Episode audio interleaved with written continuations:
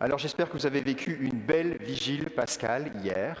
Nous avons inauguré euh, une nouvelle manière de vivre Pâques, puisqu'on a fait un 5 à 7 pascal, et puis euh, nous, avec les frères de la maison, on s'est retrouvés pour le souper pascal, qui n'existait pas avant. On avait une petite collation avant d'aller se coucher avant, mais là, hier, on avait un souper pascal avant d'aller au dodo. Alors ça a été euh, une belle occasion fraternelle. Simon nous avait cuisiné un bon agneau pascal bien tendre. Et puis, euh, au moment de reprendre du dessert, Père Martin m'a dit Je pense que tu ne devrais pas reprendre des guimauves que Monique nous a préparés. Bon, et j'ai quand même voulu honorer le cadeau de, Monique et j'ai repris les guimauves. Donc la nuit a été un peu agitée après, j'étais pas euh, très, un peu trop sucré, vous voyez ce que c'est. Mais bienheureuse faute qui nous valut un tel rédempteur, parce que j'étais réveillé à 5 heures du matin de grand matin, le jour de Pâques. Qu'est-ce qu'on fait à 5 heures du matin, le jour de Pâques? En tout cas, moi, c'est ce que j'ai fait. Je suis allé prendre une marche. Et là, dehors, c'était concert d'oiseaux.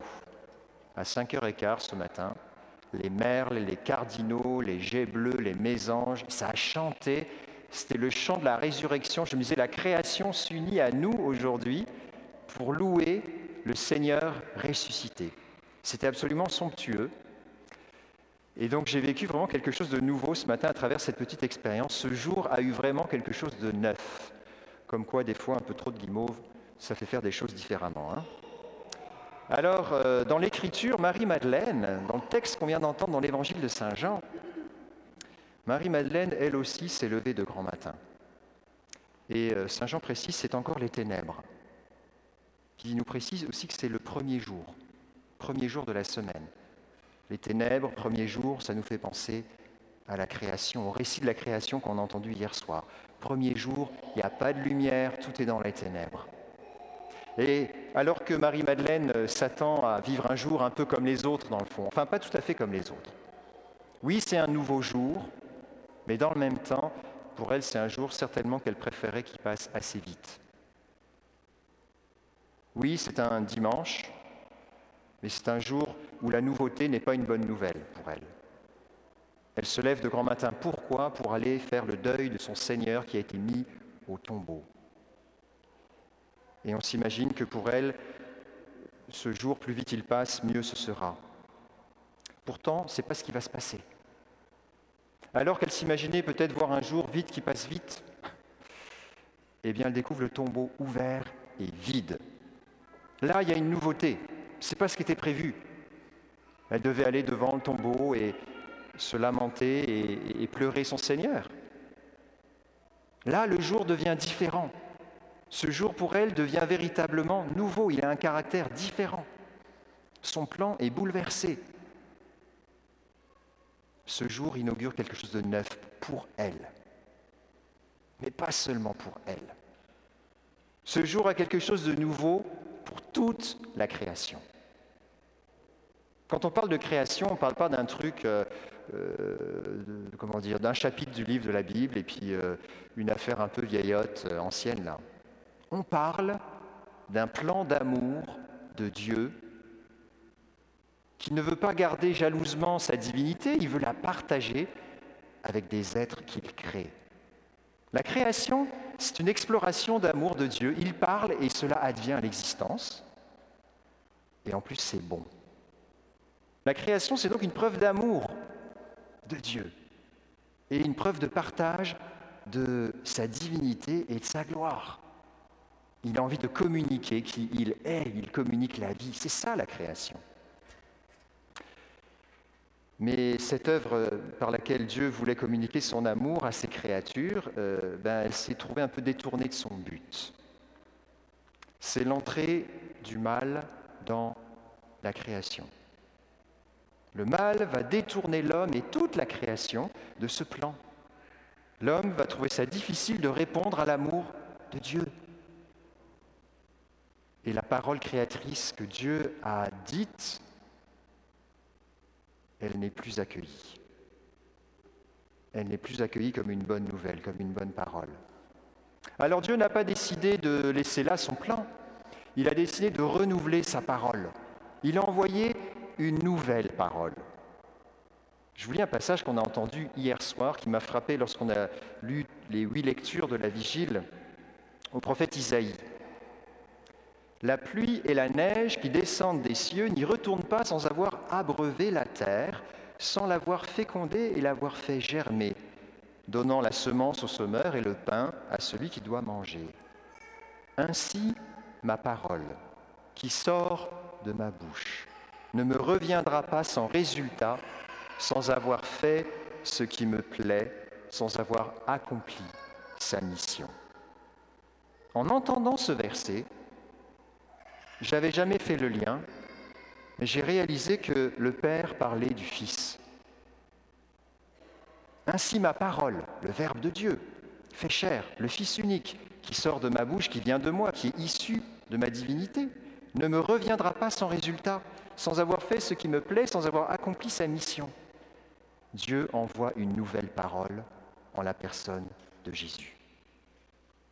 Cette deuxième parole va revisiter toute la création. C'est la parole de l'Évangile que nous recevons, que nous connaissons. Et six jours durant, comme le Père finalement, le Christ va accomplir, travailler aux œuvres du Père qu'il a envoyé. C'est un passage de l'Évangile de Saint Jean. Il dit souvent ça, Saint Jean. Jésus dit, je travaille aux œuvres de mon Père. Jusqu'au sixième jour, et à ce moment-là, Jésus dit à son Père, Jean chapitre 17, Moi je t'ai glorifié sur la terre en accomplissant l'œuvre que tu m'avais donnée à faire. Au sixième jour, Jésus accomplit l'œuvre qu'il avait à faire, et nous l'avons entendu vendredi. Il va remettre l'Esprit. C'est le moment où Jésus remet l'Esprit. Il remet l'Esprit la veille du septième jour, la veille du sabbat. Et nous sommes rendus, nous, aujourd'hui, au jour d'après, au jour nouveau, le jour qui suit le sabbat. Et nous avons compris que Jésus ne remet pas l'Esprit pour que l'Esprit reste loin, loin, loin, loin. Jésus remet l'Esprit pour qu'en ce jour nouveau, il nous soit communiqué à tous. L'Esprit est remis par Jésus au Père parce que c'est tout ce qu'il a, c'est ce qu'il fait vivre. Mais cet Esprit qui fait toutes choses nouvelles a pour vocation d'être redonné à toute la création. Et c'est comme ça que ce jour est nouveau. Et c'est pour cela que ce jour est un jour unique. Et c'est la nouveauté de ce jour, c'est que l'Esprit de Dieu vient faire toutes choses nouvelles. Ce jour n'est donc pas un jour qui se rajoute à d'autres jours.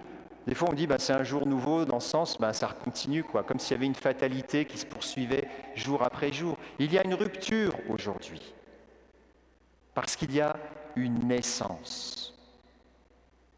Le premier né d'entre les morts, dit Paul aux Colossiens. Aujourd'hui naît le premier né d'entre les morts. Ça me fait penser à, cette, euh, cette, parole que Jésus nous a dite il y a trois dimanches qui m'a pas mal habité pendant le, temps de, carême que nous vivions. Si le grain de blé tombé en terre ne meurt pas, il reste seul. Mais s'il meurt, il porte du fruit. Dans les liturgies de la messe pour les enfants, j'ai commenté ce passage plusieurs dimanches avec eux, avec des dessins, et je les ai invités à planter une graine. Et j'ai reçu une photo du petit Thomas qui lui vit aux États-Unis, parce que nos messes en ligne, ça se promène partout, qui a planté la graine.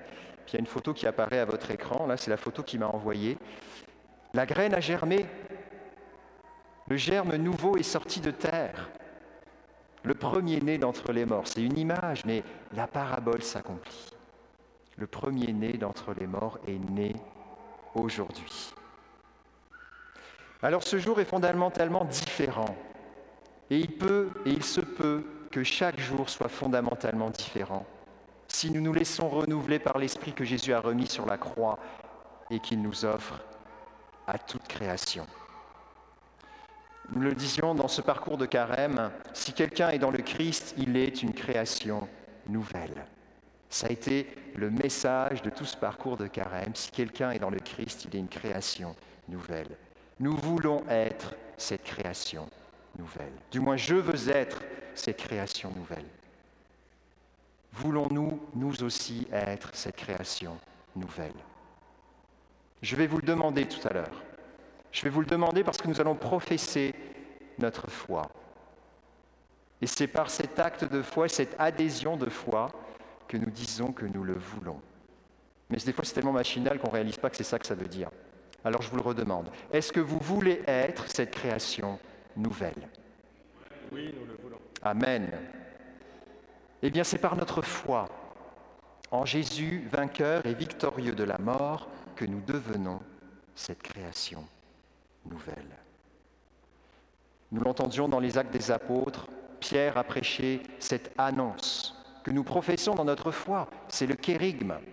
Il a annoncé que oui, nous sommes créés gratuitement par le Père et par amour, oui, nous avons été détournés de cette bonté de Dieu par le mal, le péché, la mort, mais Jésus est venu habiter cette création, la refonder en lui, pour nous greffer à lui et devenir une nouvelle création. C'est ce en quoi nous croyons. Pour le croire, faut le dire. Souvent, lorsque l'on fait un contrat entre des personnes, c'est un contrat que l'on exprime. Notre foi, il est bon aussi de l'exprimer. On va vivre maintenant cette démarche, on va invoquer l'Esprit Saint ensemble et on va redire cet engagement de foi baptismal que nous avions dit ou nos parrains marraines ont dit pour nous au jour de notre baptême. C'est dans cet acte de foi que nous recevons l'Esprit Saint et que nous devenons créatures nouvelles, car nous ne vivons plus selon l'ancien homme, l'homme ancien, mais selon un homme nouveau. Invoquons l'Esprit Saint maintenant.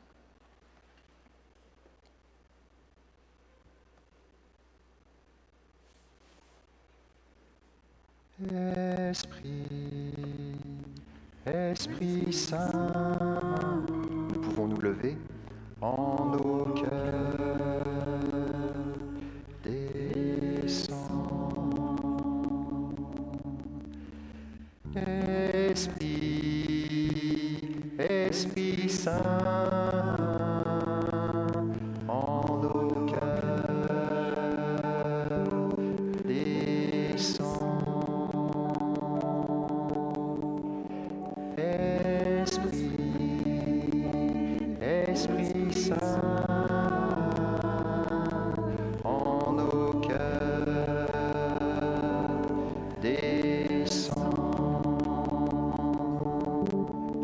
liberté des enfants de Dieu, rejetez-vous le péché. Pour échapper au pouvoir du péché, rejetez-vous ce qui conduit au mal. Pour suivre Jésus-Christ, rejetez-vous Satan qui est l'auteur du péché. Croyez-vous en Dieu le Père Tout-Puissant, Créateur du ciel et de la terre. Croyez-vous en Jésus-Christ, son Fils unique, notre Seigneur, qui est né de la Vierge Marie, a souffert la passion, a été enseveli et ressuscité d'entre les morts, qui est assis à la droite du Père? Croyez-vous en l'Esprit Saint, à la Sainte Église catholique, à la communion des saints, au pardon des péchés, à la résurrection de la chair, à la vie éternelle? Que Dieu Tout-Puissant, Père de notre Seigneur Jésus-Christ, qui nous a fait renaître par l'eau et l'Esprit Saint, et qui nous a accordé le pardon de tout péché, nous garde encore par sa grâce dans le Christ Jésus notre Seigneur pour la vie éternelle.